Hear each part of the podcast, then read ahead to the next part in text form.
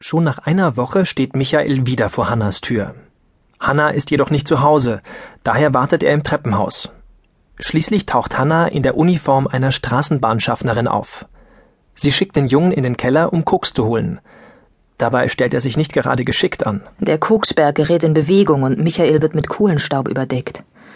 Als er zurück in Hannas Wohnung kommt, überredet sie ihn, sich zu baden. Ob sie jetzt schon seine Verführung plant? Möglich. Sie beobachtet ihn auf jeden Fall ruhig, als er sich zögernd und verlegen auszieht. Nach dem Bad trocknet sie ihn, selbst bereits nackt, ab und ergreift die Initiative. Verständlich, dass der unerfahrene Michael sich in dieser Situation erst einmal unsicher fühlt.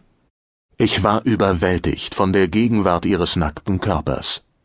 Aber nach einer Weile wird für ihn alles selbstverständlich.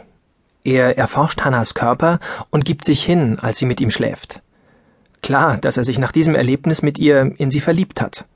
Er hat das Gefühl, von Hannah verwöhnt worden zu sein. So etwas Ähnliches sagt der Ich-Erzähler doch auch über seine Mutter. Ja, er erinnert sich an eine Situation aus seiner Kindheit, als seine Mutter ihn vor dem warmen Herd in der Küche wusch und ankleidete. Ich erinnere mich an das wohlige Gefühl der Wärme und an den Genuss, den es mir bereitete, in dieser Wärme gewaschen und angezogen zu werden. Also vergleicht er Hannah mit seiner Mutter? Zumindest stellt er indirekt eine Parallele zwischen beiden her. Hannah ist jedoch gleichzeitig auch der Auslöser für Michaels beginnende Ablösung von seinen Eltern. Er setzt ihnen gegenüber zum Beispiel durch, dass er wieder in die Schule gehen darf. Um täglich Zeit mit Hannah verbringen zu können, schwänzt er aber jeweils die letzte Schulstunde. Dabei kennt Michael noch nicht einmal Hannas Vornamen. Erst nach einer Woche fragt er seine Geliebte danach. Hannah reagiert darauf aber doch ziemlich merkwürdig, nicht? Stimmt. Ihr Misstrauen kann sich der Leser an dieser Stelle kaum erklären. Michael wundert sich ja selbst darüber, dass Hannah seinen Vornamen auch nicht kennt, obwohl er seine Schulhefte häufig auf ihren Tisch legt. Also zeigt sich schon am Anfang der Beziehung, dass Hannah nicht offen gegenüber Michael ist. Und schon bald kommt es dann folglich auch zu einem größeren Konflikt. Michael beichtet Hannah sein Schulschwänzen. Er glaubt, er werde ohnehin nicht versetzt. Hannah reagiert darauf unerwartet heftig und wirft ihn aus dem Bett. Raus aus meinem Bett und komm nicht wieder, wenn du nicht deine Arbeit machst. Blöd ist deine Arbeit? Blöd? Was meinst du, was Fahrscheine verkaufen und Lochen ist?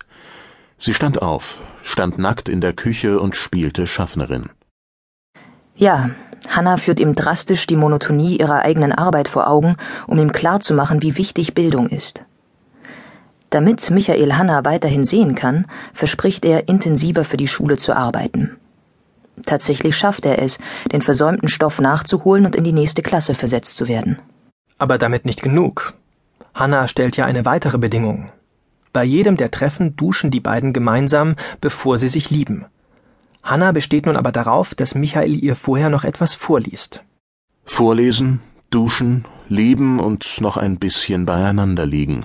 Das wurde das Ritual unserer Treffen. Michaels Fragen nach Hannas Vergangenheit weicht sie jedoch meist aus. Auch über eine gemeinsame Zukunft wird nicht gesprochen.